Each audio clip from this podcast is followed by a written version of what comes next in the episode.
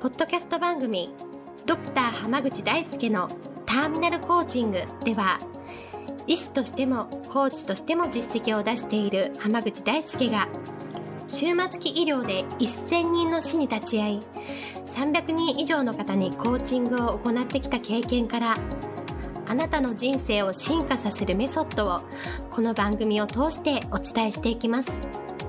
それでは今回の番組をお楽しみください。今日もドクター浜口大輔のターミナルコーチングの音声をお聞きいただきありがとうございます。それではナビゲーターの園さん今日の質問をお願いします。はい、今日は本を読んだり、セミナーを受けたり、いろんな人の話を聞いたりすると、よし、頑張るぞと思って強くこう一気にモチベーションが上がって、最初だけは頑張れるんですけれど、その後なんか自分でこうこうやるぞっていうふうに決めたものも達成できなかったり、その時のテンションとかもなんとなく下がってきてしまって、結局モチベーションが保てなくなりということがよくあります。モチベーションの保ち方なので先生がなんか気をつけていることはありますか？という質問が来ています。よろしくお願いします。よろしくお願いしますはい。まあ、モチベーションはね、あの、2種類あるんですよ。その、さっきも言いましたけど、最初のモチベーションと、こう、途中からのモチベーションって別物なんですね。うーん、はい、はい。でこの2つを皆さん結構、あの、なんていうかな、一緒くたに考えちゃうから、モチベーションの維持が難しいってなっちゃうんですけど、うんうん。正直なところ、一一番最初のモチベーションって、はい。あの結構その外からの刺激というかね、セミナーとかうん本を読んだりとかテレビ見たりとかうんうんうん。っていうものからこう外からの影響を受けてはい。とか何かに背中を押してもらってよいしょってこう一歩踏み出すっていうところうんうん。が多いと思うんですね。はいはい。でもね、こうあの途中からのモチベーション、あの最初のモチベーションっていうのは絶対にしぼんできます。そうですね。これはね、間違いなくそうなんですよ。はいはい。で、途中から上がってくるのは、あはいの自分の内側から湧き出てくるモチベーションなんですね。うーん、なるほどですね。はい。そうだから最初、まあ、特に三日坊主なんかそうなんですけど、三日坊主の場合って、うんうん。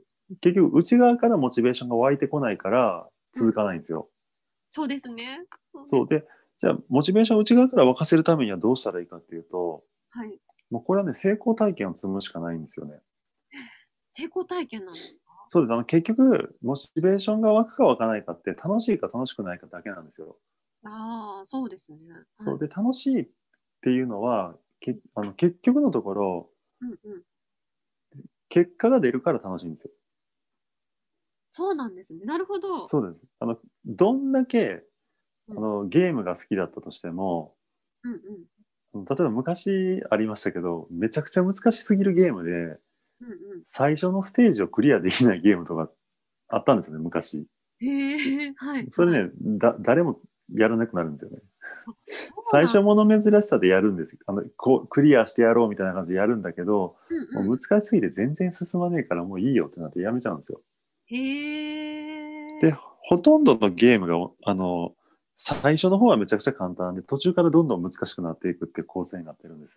ほう、はい。それを最初の方でうまくいったっていう経験をたくさん積ませて、最後までやってもらうっていう構成になっていて、でこのゲームの構成と同じようなもので、モチベベーションを維持させようと思うと、はい。結局のところ、その、目標ね、こう、いきなり高い目標をボーンって達成するんじゃなくて、その目標を一つずつ分割していって、いかに達成して成功体験を積んでいくか、もうここがね、重要になってくるんですよ。なるほど。あ、じゃあ目標に対して、その大きな目標に向かって、それこそ最初はモチベーションとしては、なんか大きな目標で、こうこれに向かって頑張るぞって思うとするじゃないですか。はい。そこからもっと細かく、なんか一歩ずつの目標にこう変えていって、そこを達成した頑張ったぞ、今日も頑張ったぞ、あー今日も頑張ったぞっていうのを積み重ねていくのが大事ってことですかね。そうです。例えば資格試験に受かろうと思ったら、ええ最初はなんかこう、本を読んだりセミナーを聞いたりして、あの、あの資格を取って活躍しようみたいなので、ええこう、頑張ろうってなるわけじゃないですか。そうですね。でそこから勉強し始めるわけでしょ。うんでそうしたら、例えば、明日は、その資格試験のための本を買いに行こうとかね、はい。とか資格試験申し込んじゃおうみたいな。うんうんうんうん。で申し込んだついあの大体資格試験って、まあ、最近はオンラインで申し込めますけど申し込んでしかも参考書1冊買っちゃおうあの入門書1個買おうみたいなそそれができたら OK ってしとくとうんうん。あよし今日は達成できたんで明日はじゃあ1ページ目を開いてよ目次だけ読んでみようとかね、うん。その次の日は1ページ目を読もう次2ページ目を読もうっていうふうにおちっちゃな目標を達成していくはあ。と楽しくなるんですよ。かなり低めでいいってことですかね、最初。そうです。だから例えば資格試験の合格しか目標がない人っていうのはええ大体途中で挫折しますね。ええなるほどですね。はいだっ。て何ヶ月もかけて頑張る中でうん成功体験が一度しか積めないんだったら途中で絶対にうん嫌になってきます。でも成功体験が多い人っていうのは楽しいからどんどんどんどん続けれて次も頑張ろう次も頑張ろうってななるんですよ。それをモチベーションって人は呼ぶんですね。うんなるほどですね。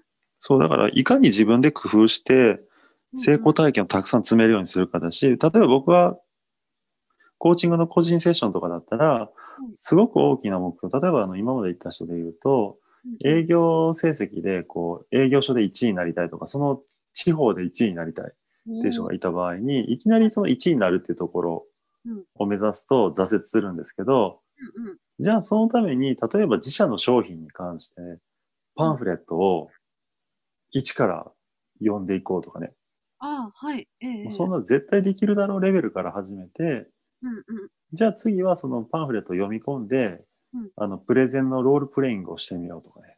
うんうんうんそれって別にその、じ自社で扱ってる商品で言うとそんな難しいことじゃないじゃないですか。そうですね。はい。で、じゃあ次に、あの、一人でいいからアポイント取って、あアポイント取ろう。で、次の日アポイント取った人に対してプレゼンしよう。うんみたいに、どんどんどんどんこう、ちっちゃな目標をたくさん作っていって達成していくんですよ。うん、もう一日単位って感じなんですかね。そうです。うんそうやって細かく分割していくと、成功体験が増えるから、よし、じゃ例えばアポイント1件取れたら、よし、今日はこれで目標達成したとか、じゃあ次の日は2件取ってみようとかね。うんうんうん。で、10件、例えばアポイント取ったら、うん1件は制約できるように頑張ろうとか、そういうふうにどんどん増やしていくと、うん。達成が積み重なって、どんどん楽しくなって続いていってしまうんですよ。確かに確かに。なんか毎日目標達成してる気持ちですもんね。そうですこういうふうに工夫できるかどうかがね、こうモモチベーションを維持できるかどうかの、もうとっても大事なポイントなので、だからね、あの、大きな目標1個だけボーンってやるんじゃなくて、大きな目標をこういかに分割していって、うんうん。達す成功体験をたくさん積むか、こここに注目するとうまくいきます。なるほど。ありがとうございます。では、これで終わります。ありがとうございました。ありがとうございました。本日の番組はいかがでしたか？番組ではドクター濱口大輔に聞いてみたいことを募集していますご質問は d a i s u k e h a m a g u c h i c o m 大好き浜口 .com の問い合わせから受け付けています。またこのオフィシャルウェブサイトでは無料メルマガやブログを配信中です。次回も楽しみにお待ちください。